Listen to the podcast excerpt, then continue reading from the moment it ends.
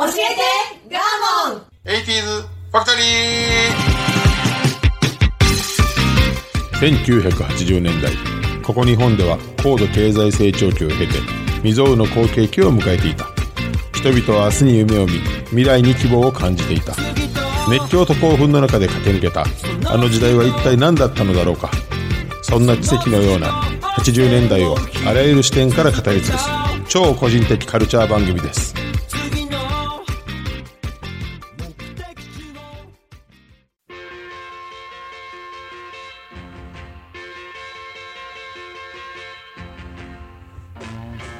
さあ今週も始まりました。教えてガーモン 80s ファクトリー私番組パーソナリティガーモンと。アシスタントの加藤夏子です。はいよろしくお願いします。えっとね、はい。かつて取引先に女性なんですけど、はい。聞き間違いの天才の人がおって。聞きますこれね。すごいよ。あのーなんか電話で、はい。えっと、よく喋ることがあって、でなんかの、うん、資料かなんかで、それ逆にできますかって僕が聞いてはい。必ず聞き間違うんだけど、うん。それ額にガスマスク？って聞いて。嘘やほんまやね。ほんまやね。文字数合ってないから。合ってるよ。逆にできますか、うん。で額にマスモガスマスク？って。天才。額にガスマスクってどういう状況って言って。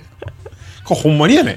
この人もっといっぱい覚えてたらええねんけど、毎回聞き間違うねんけえ、どこんなびっくりする言葉を作れるんだ。そうしかもどの取引先にもはい。こんな感じで一回だけうん。なんかね会社にその人と俺訪問したことあるのよあ、よそのお客さん、よそのねはい。ずっとこの調子やったから「は?」って毎回言うねん その人がで向こうが「は?」って「額にガスマスク?」って言った額にガスマスクっていつ使ったことある言葉。逆にできますか？って俺は言ったんやであ、はい。いけてるいけてる確。認ガスマスク？頭の中が知りたいで。すごかった。そのつなげ方天然の人やった逆にちょっと才能かもしれない。逆に？逆にって言ったの？すいません。またあの思い出したら言いますわ。はい。この人の聞き間違い。はい。ではスタートです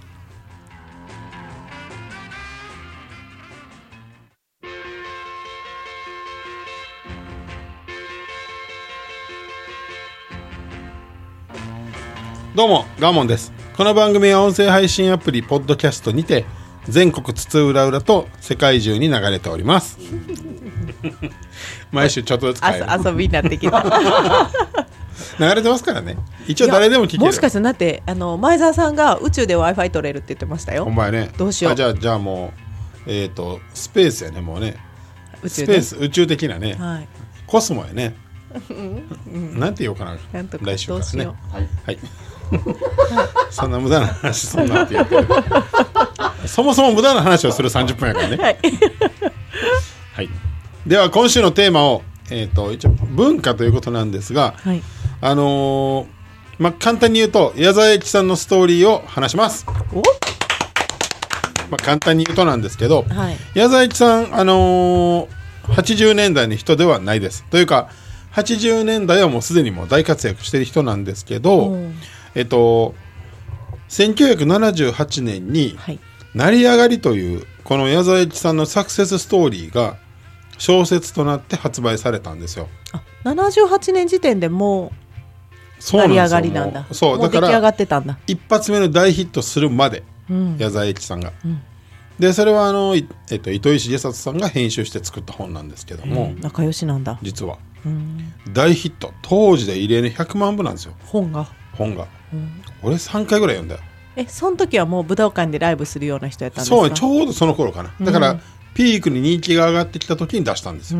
だから余計売れたんですけど、でこの後のストーリーが描かれてないねって話になって、ん。でその80年代以降のストーリーが描かれているのが矢沢永吉さんの第2弾の本自伝「ああいうハッピー」という本が、まあ、出版された実は出版されたのは2004年やねんけれども、この原稿はもっと前に書いてて、で読んで一回お蔵入りになってて、あの矢沢永吉さんの事務所の金庫にずっと保管してたのね、でそれをそろそろ糸井さんがもう一回本出さないって話になって、読み直してみたら面白かったので矢沢永吉さんが開筆してもう一回糸井さんの編集でうん「ああいうハッピー」という本が原作は自分で書いてはるの？ああのあれね口頭でのインタビューでしょ？ああなるほど。はい。自伝なのでね。うん。物語じゃないんで、うん。です。なので80年代以降の矢沢永吉さんの話をしたいなと思いました。はい。なんとなく矢沢永吉っていう名前を一人歩きしててさ、うん。なんかあのロックの今の若い人なんてさロックのハゲたおっさんぐらいちゃうの、そうなんかな？知ってます？コメントね。情熱熱いみたいなイメージ。ね。熱苦しいみたいなね、はいやっぱそうでしょ。A ちゃんファンがすごいっていう感じ。そういうイメージ。なんかカリスマ性が高いというか。あとタオルね。タオル。いい矢沢って書いてタオルね、うん、そうそうそう。あれが爆発的に売れてますよね、うん。とか、えっと、ヤンキー車ヤン車には、いい矢沢って書いてる車昔はいっぱいあったんですよ。あのロゴね。タオル今は細長くて。そうそうそうそう。やっぱりそういうのが日本全国にまあ言うたら知れ渡ってるじゃないですか、うんこれなんでっていう話ですよ、単純に。あんまり曲知らんでしょみんなうん乗ってくれ。ああそうね。それは知ってるよね。あはーでタオル投げんねんけどね。そうあそう。タオル投げる姿だけして。るそうそうそうそう。全部は見たことない。そうそうそう。だからそういう部分部分が、矢沢永吉さんってこうフォーカスされて、うん。キャラこんな感じみそうあのたいな、ね、喋り方キャラとか。もうね。あでもみどうも短い映像しか見たことないですわ。ね。うん。名言は、まあ、僕が大好きなのは、うん。俺が言ってんじゃない。矢沢が言ってんだって矢沢永吉さん本人が言ったんですよねこれが好き、あしょっちゅう言うわけじゃないの？しょっちゅう言うよ。しょっちゅう言うんやインタビューとかで言うよ。へえ矢沢が言ってるから仕方がねえじゃんみたいな。うん。かっこいいね。かっこいいわ。俺そういうのいいわ。でもあのちっちゃなね体つきのちっちゃい全然ハードじゃない雰囲気の優しい顔して、なんと、うん。身長180ですからね矢沢さん。あるの？はい。すっごいちっちゃく見える。はい。そんな感じにみんな捉えてるので正しい矢沢永吉さんを僕はお伝えしたくはい。やってまいりました。今日ここに。はい聞きます。はい。全日本矢沢永吉さん代表ガモです。よろしくお願いします。さそれ言ったら怒られそう。お前怒られそう。矢沢さんまあファン決してそう大ファンではない。軽軽口言ったらいかんね。大ファンではないんやけどね。で 矢沢永吉さんなんと御年72歳です今もう、うんうん。ねえもう。で、えー身長1 8 0ンチ。血液型 B 型と。広島県出身と、であのーまああんまり語られることがないので生い立ちを簡単に紹介いたしますと、はい。もうひどいよお母さんが矢沢永吉さんが3歳の時に、うん。夫と息子を捨てて蒸発。でその後広島で被爆した父親とは小学校2年生の時に死別。ね？広島う。んえお父さんがだから被被爆してたのね。爆した後生まれた子。そうですね。70やったらでその被爆した影響で亡くなってしまったんですねお父さんはね、うんうんえどうする？でそこから親戚の家をたらい回し。で最終的におばあちゃんに育てられて、うん。後におばあちゃんのことすごい何回もお話をされるので、僕ちょっとねシンパシー感じるんですよ、でもいいおばあちゃんやったんですね。でしょうね。豪快なおばあちゃんでねよかったよかった。なんか人の家の草むしりをして、うん。こう日銭を稼いでた超貧乏な。このおとあの矢沢さんのお父さんが残した家に、まあ、最後まで住んでたと、おばあちゃん亡くなるまでね、うん。でこういったあの極貧生活が、うん。えっと、矢沢永吉が絶対ビッグになって金を稼ぐって決めたっていう原点です。なるほど。やはりやっぱ人間にはこうなんか必ずみんな原点があってね、うん。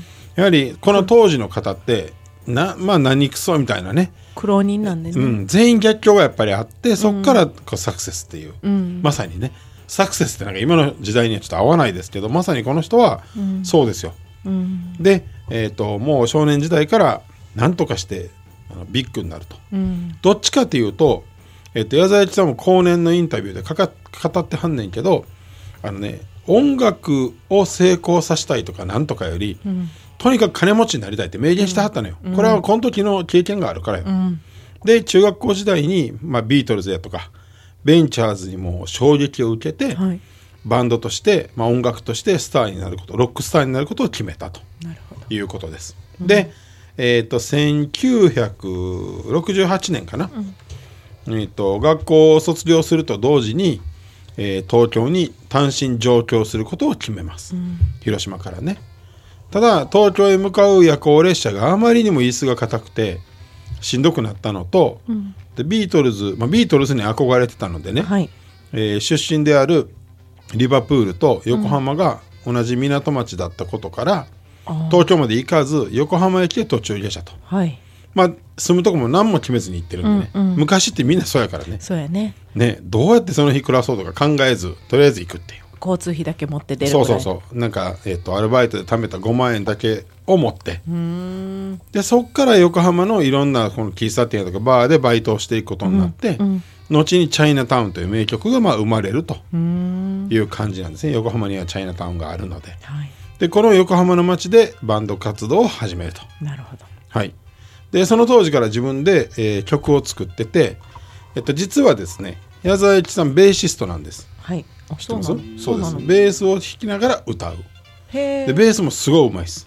うまいうまい。でうまいうまいって言ったら怒られるけど 俺は誰やねんって。偉そうに。A ちゃんファンに怒られんねんけど、いやうまいですよ。今映像を見てもすごいうまいです。でボーカルもすごい当時からほんまにあの今と一緒で声にパンチがあって、まああのなんて言うんでしょうか、えっと、ダミ声ダミ声っていうかまあロックな声やけども伸びやかという、もう矢沢永吉節が当時からやっぱありましたすごいね高校生でも人前で歌えるほどのそういうお金に換えれるぐらいの歌が歌いとったんですね。そうですね。でその後メンバーをいろいろ探して、えっと、いくつかのバンドを組んだ後に、えー募集をかけて集まって、えーメンバーとして固まったのが1972年70キャロル。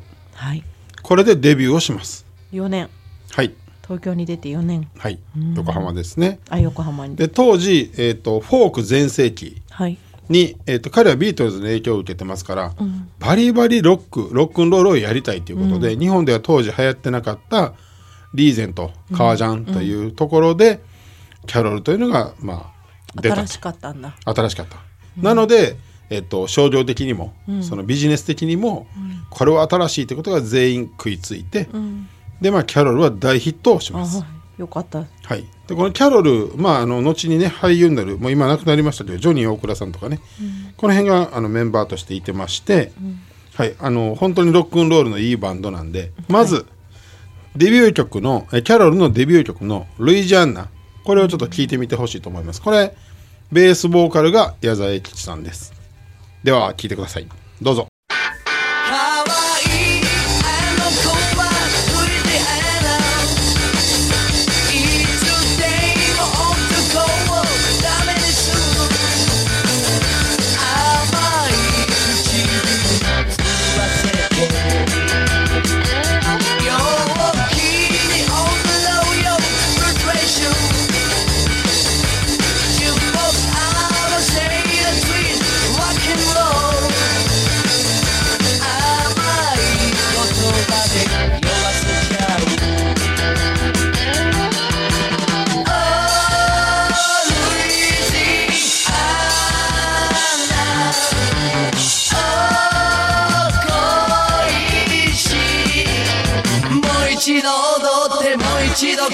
してお願いだ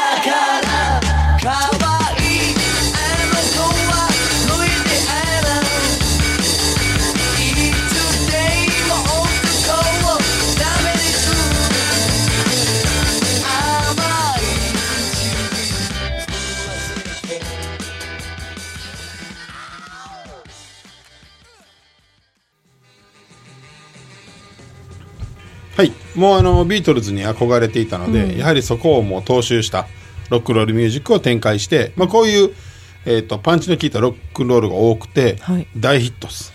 ねえ今聞いてもかっこいい。みんな知ってるのあれかな「君はファンキーモンキーベイビー。あ知ってます」ねこれうんまああのキャロルの代表曲ですもんね、これ矢沢永吉さんです。ただ矢沢永吉さんのすごいところは、はい。えー、とずっとバンドでやっていくには自分の表現がこれ以上上がらんということで解散をもう、えっとします、うん。まあ、結構ねレコード会社にもうんとギャラ交渉とか、常に矢沢さんはあのミュージシャンという立ち位置と、最初からビジネスマンというか、まあ、経営者というかうん。の立ち位置をずっと日本でやってきてる人、しっかりお金を取ってきていったんですね。そうですね。要は不当ななんていう扱いを受けないっていう。芸能界って特にね。そうそう。今まあ新人やしね、うん。ほんでもう安扱われるやん。でその当時のレコード会社と揉めて、ん。えっ、と1972年デビューしたのに3年後ほかな？もうあれです、えっと解散します、うかっこいい。熱狂的なファンが多い中で、突如解散します、でレコード会社も移籍しますここから。でこのそうですね。でこの時にもう自分の会社を建てんのかな？ちょっとまあ正確なとこ分かんないですけど1975年その後にすぐに、えーソロデビューを果たします、キャロル解散5ヶ月後、まあ、そもそも、えー、とロックンロールばっかりやりたかったわけじゃないの。ブルースもやりたいしいろんな音楽を吸収して表現したかったね、実際あのバンドを組む前に、後に売れる「ILOVEYOK」という曲をすでに事務所に持ち込んでんの。デビュー前に、でもそれは今の時代に合わないと言って、却下をされてると、だからそもそもバンドでずっとやっていこうなんていうことは思ってなかったわけ、すごいですね。ミュージシャンちょっとミュージシャンだけじゃないですね、まあ、全くね。これは後々のこの矢沢さんの人生を決定づけていくことになんね、なるほど。一ミュージシャン矢沢永吉ではないっていう、で1975年無事に、まあえー、とソロとしてデビューをするんですけど、でそこから、えー、ともう一旦いい音を取りたいということでアメリカに渡ってアメリカでレコーディングをします、もう若いからね本人。でもそれ言い切って予算も出さして二十二十数歳でしょまだね。前半ですよね。でアルバム「ILOVEYOK」というのでソロデビューをすると。ああそれ本のタイトルと一緒だ。違います。あ違うか。本は「ああいうハッピー」です。全然違うか。はい、でこのレコーディングの制作費はキャロルで得た印税のすべてを自分でつつ注ぎ込んでます。まあ出してもらってるのもあるけどね、いい音を作りたいということで、で、えっと、当時ね白毛世代って言われてたの1970年代って。しらけてるってこと？そうそう、人人間がなんかその、えっと、なんて空虚な気持ちになってるって言われてた時代なのね、あまあその大学の前頭層の後とかなんかな、全教頭の後なんかな分からへんけど。でだから今それに勝負するためにフォークは歌わないってなって、自分がまあブルースのようななんていうか大掛かりなロックみたいな、で挑戦していくんやけれどもキャロルの頃こんだけバリバリのロックンロールなんで、一気に不安が離れていきます、全くゼロの状態に戻ると。自分のお金も使ったのに。はい、でも翌年この彼の,、まあ、あのうんコツコツとした、まあ、あのコンサート活動が火をついてだんだんだんだん、えーソロシンガー矢沢として新新しい不安が、まあ、ついていったと、でだんだんあのいろんなコンサートホールを満員にしていきましたと。はい。いうふうな時代を経ていきます。で1977年、えー、とこの時に初めて、えー日本ロックソロアーティストとして日本武道館単独公演が大成功する。すご。いね。若いからね。初めてなんだ。ロックそうです。スタートしはい。で1978年もう80年手前ですけども「えー、と時間よ止まれ」という曲が CM ソングに起用され、ここで初めてソロとして大ヒット。知ってますこの曲。はい、累計売上はなんとミリオンセラー。100万枚です、で実はこの時に、えー、とバックバンドの一員としてあの坂本龍一とか高橋幸宏とかが実はスタッフミュージシャンとしてついていたと。そんな古い曲やったんですね。そうなんですよね。でこの年にさっきの自助伝あの、成り上がりを出版してるんです。よなるほど。これで社会現象になったんです、でこれを企画したのが糸井さんと、糸井重里さんと。糸井さんだってまだ当時は若くて。若いよね、うんいろんな仕事をしてる中で、うん。でこの時に、まあ、ロックスターっていう、まあ、アイコンがなかったので、はい。まさにあの矢沢永吉さんが不良たちのアイコンとなってヒーローと呼べる人物としてアンケートを取った結果、はい。第1位が王貞治さんでして当時、はい王さんの時代だ。はい、ジャイアンツね、ホームランバッターね一本足打法ね、はい。で第2位が矢沢永吉になったんですすねごい矢沢永吉そうすごいでしょ。もう若いのによガーモンより上の世代ですよねきっもと。う明らか上です。ですね1900矢沢さん今も70歳僕20歳上なんで、ん。ファンもやっぱりファン層もちょっと上ですわね、60代ぐらいちゃうの？多分。か矢沢知ってるんですね親世代はね。今矢沢知ってるって言った。怒られんで。矢沢さんを知ってる。A ちゃんファンに刺されんで。もう矢沢さん誰の矢沢を言ってんの？俺の矢沢を言ってんの？何言ってるか分からんけど。ややこしい。俺の中の矢沢が黙ってないで。矢沢さんとかじゃないもう。矢沢へ矢沢だから、まあファンは A ちゃんって呼ぶんちゃうの？あやっぱり。そうなんですか？そうそうファンは A ちゃんですね。矢沢永吉っていうなんかもう。はい。でここであのさっきさえっ、とルイジアンナっていうね、デビュー曲ロックンローはい。ルバリバリのね、でこのソロになってミリオンセラー初のミリオンセラーになった「時間よ止まれ」はい。これちょっと聞いてみていただきたいと思います。はい、はい、どうぞ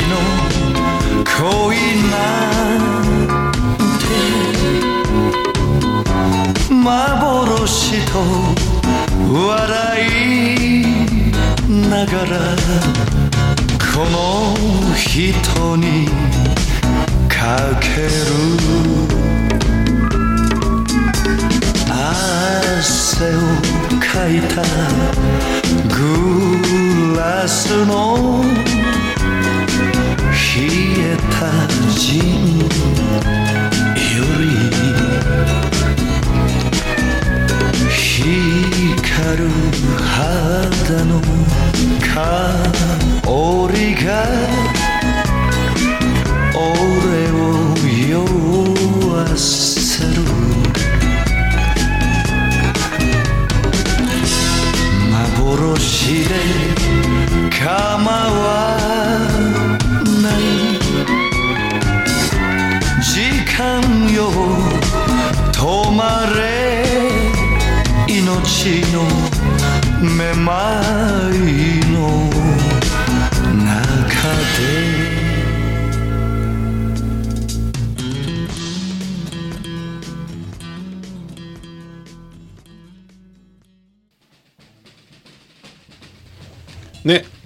バンドの時とは全く違う。かっこいい。今あのヘッドホンでね聞いてると、いかっこいいですね。今売れるような気がしますよね、はいしっくりあの大人なね。あ大人なこう、ね。染み込んでくるような歌です。ヒゲダンがなぼるもんじゃっていうね。いやこれは買ってる。ね。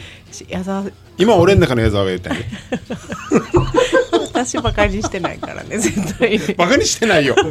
いやかっこいいなと思って惚れ惚れしとったとこです。ね。うん染み込むわ。でこの辺から、あのー矢沢永吉さんのはい。黄金期が始まります、はい。1980年代になるともう売上動員数としても日本の中ではロックスターとしての地位をもう確立します。長者番付もロックミュージシャンとしてはもう1位を獲得するぐらいの勢い。いやなんですよね。はい。カリスマ性がすごい。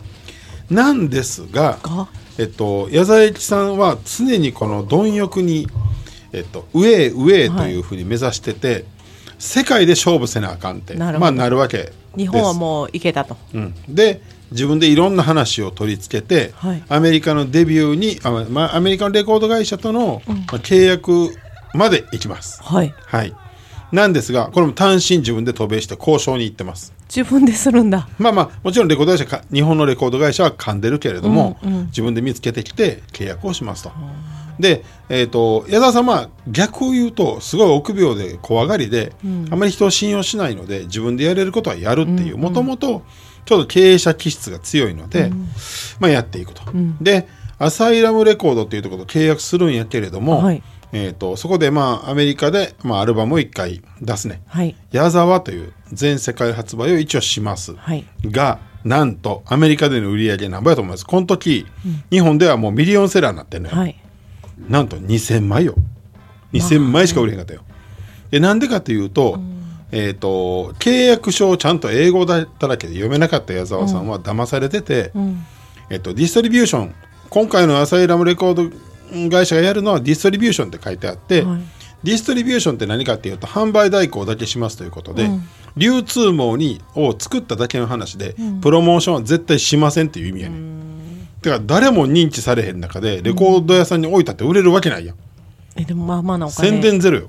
まあまあなお金払ったのかな。そうです。ここで大失敗をまず海外でします、この辺から矢沢さんの怒涛の人生が始まります、矢沢さんは売れもううなぎ登りに売れてしまって、あのタイプなんでワンマンでね、はい。やるタイプなのでまあどっちかというと脇が甘いわけですよ。まああ知らん世界に突っ込んでいく感そうそうじなんですね。天才ってそうやん。なん。か一つのこと突き抜けてるけど他の何もできんやん、何もできんやつってあれやけど、まあおろそかやん。B 型ですしね。突っ走り系ですね。加藤さんもね B 型ですいやほんでこのアメリカで大失敗してるさなかに、実は日本ではマネージャーが裏ですごい裏切りをしてたの。これ有名な話なんですけどね。もう。側近のマネージャー数人が、えー、と地方の工業主たちにはい。矢沢永吉の名をかか名を語って脅して、高いギャランティーを請求してたの。ちゃんと行ってるんでしょ？行くんは行く。は行くんやけれどもえっ、と不当に。矢沢永吉さんの報告では半分ぐらいの額で工場主からまあまあいうお金もろてやってるのに3倍ぐらい取ってたんかな。間抜いとったんですあか抜いてたんです。中抜きやったんです。矢沢さん中知らんかったんだ。知らんかった矢沢さんにバレたら全部工場も打ち切りやぞとお前んところの地方に来えへんぞみたいな、へえ延々やってたらしあ何年にもわたってそれをやりいそうですそうです。負債額はごっつい。でにえっとあるそのまあ情報筋から最近そのあなたの側近の M、おかしいですよっつって、うん。で調べ上げていったらその事実がまあ分かったと。うん。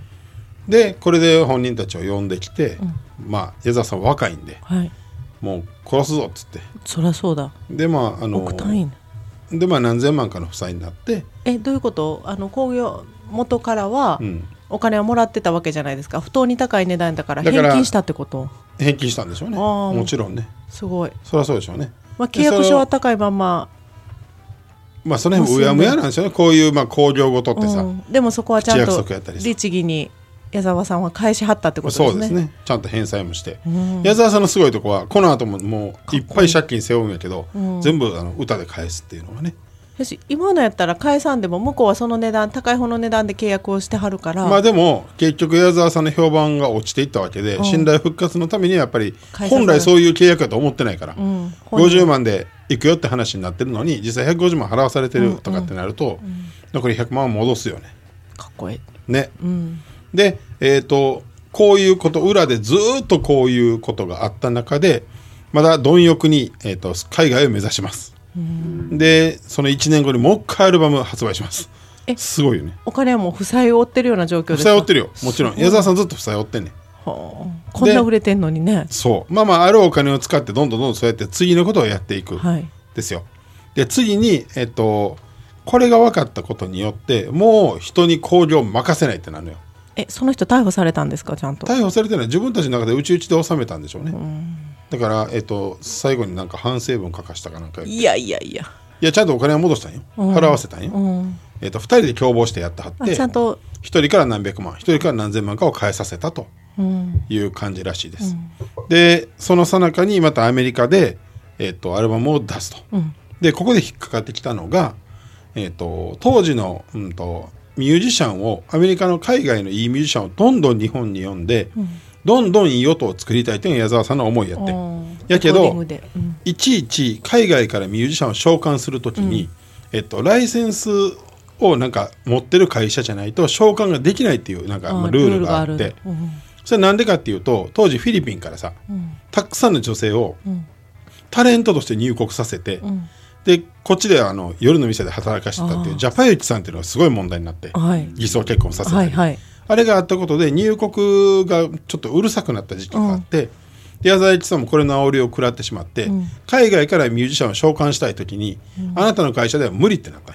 なるほどね。でそれをいろんな情報筋、まあ、あの当たって、ん。そのえっと、入国に強い人を紹介してもらって、でライセンス契約を一筆書かせたらいいですよみたいなことになって、条件提示がその入国審査のところからあって、でわざわざ矢沢さんが出向いてそのライセンス会社に、で一筆くれと、はい。自分で召喚するからって言ったら快、く書いてくれてって。それはなんでかっていうと矢沢ごときが海外のミュージシャン呼べるかってな思ってはった。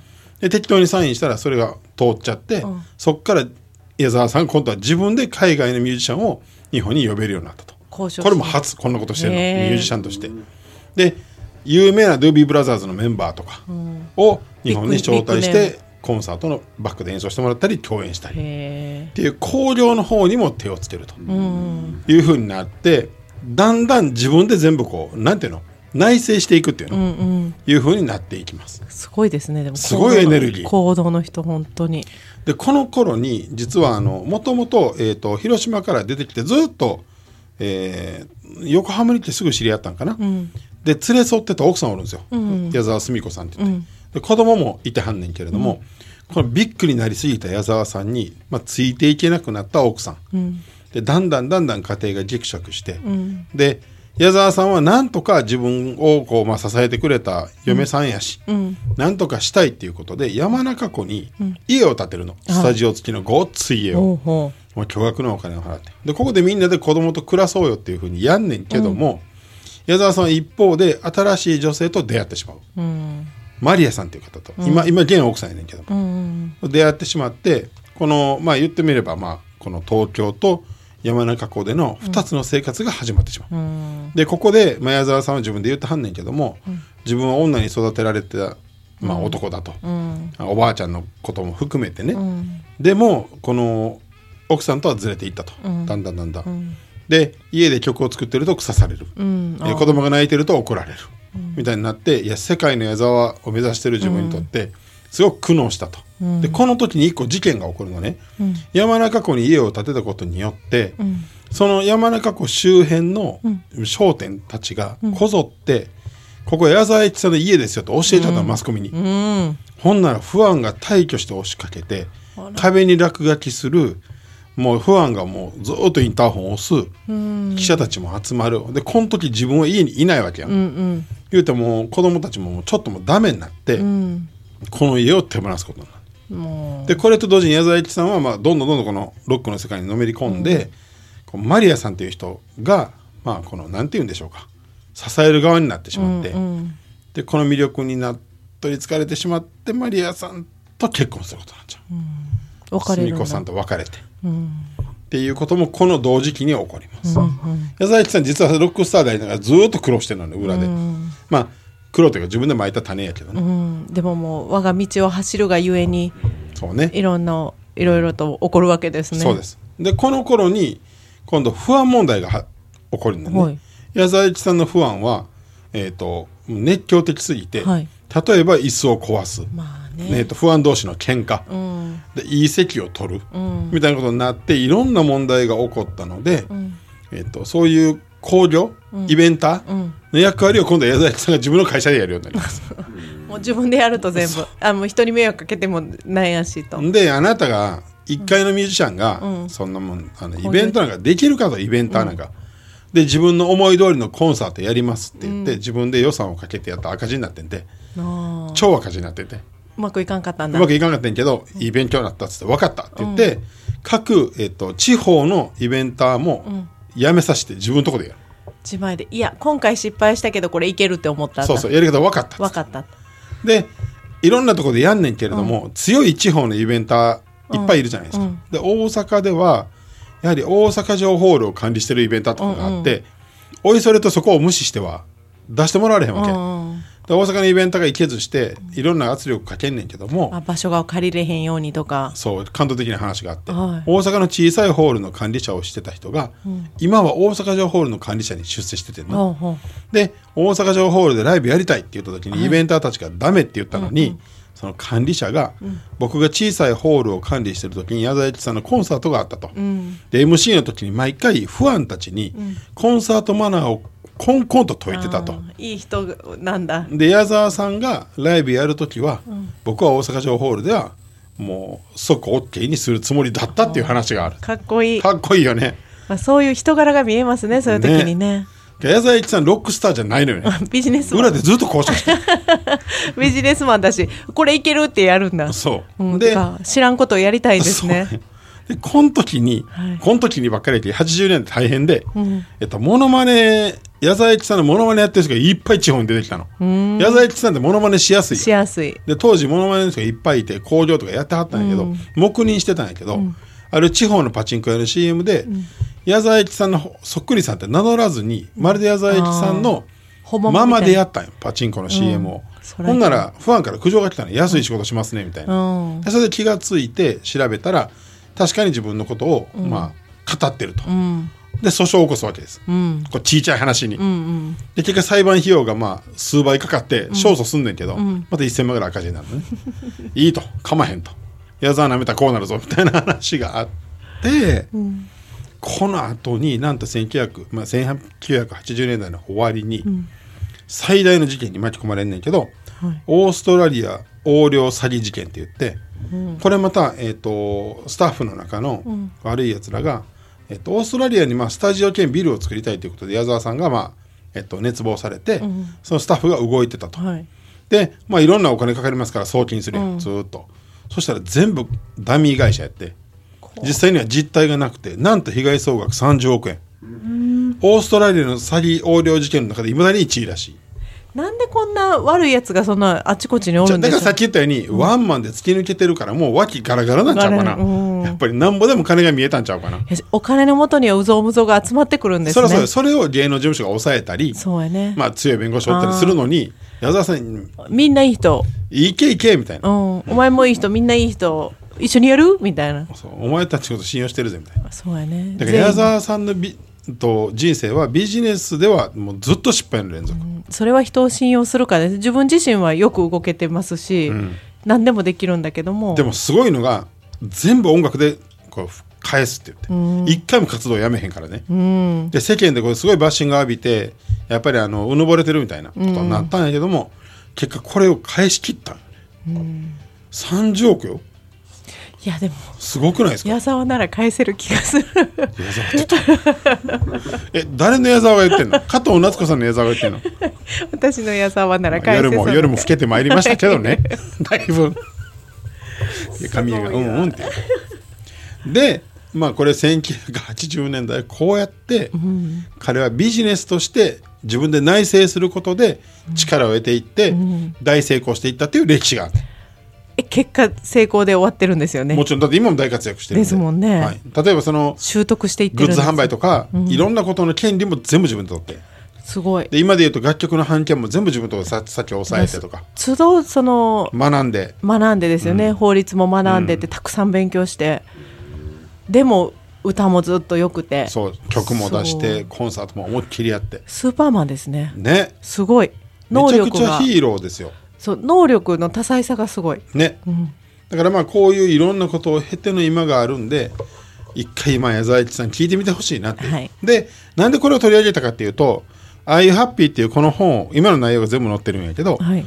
52歳の時に書いてるのよ、僕らの世代。80年代生まれ70年代生まれの人が今読んでほしいなと思って、人生はあの金じゃないって。金は絶対じゃないって、金は使うためにあるって。ここの観点を間違ってるやつが多いって、めっちゃ金を掴んだ後にやってくるのは寂しさやった。寂しさを埋めるのは夢やみたいなこと言ってる、でもそういっぱい人にお金出た思ったら騙されて取られて。そうそうお金は絶対じゃないっつってね、だからぜひあの、まあ、今悩める50代の人たち、かっこいいな。生き様かっこいいですね。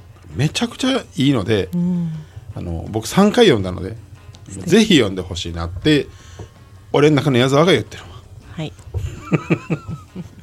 あすいません、はいはい ちょっと長くなりましたけど以上でしたはい A ちゃんありがとう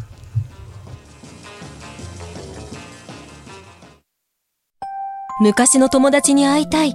買い物に行きたい。私にも小さな死体がある。エルタンのおかげで私の死体が叶った。エルタン介護保険適用外の生活の困ったをサポートします。ネット検索はエルタン高齢者。尼崎からサポート拡大中。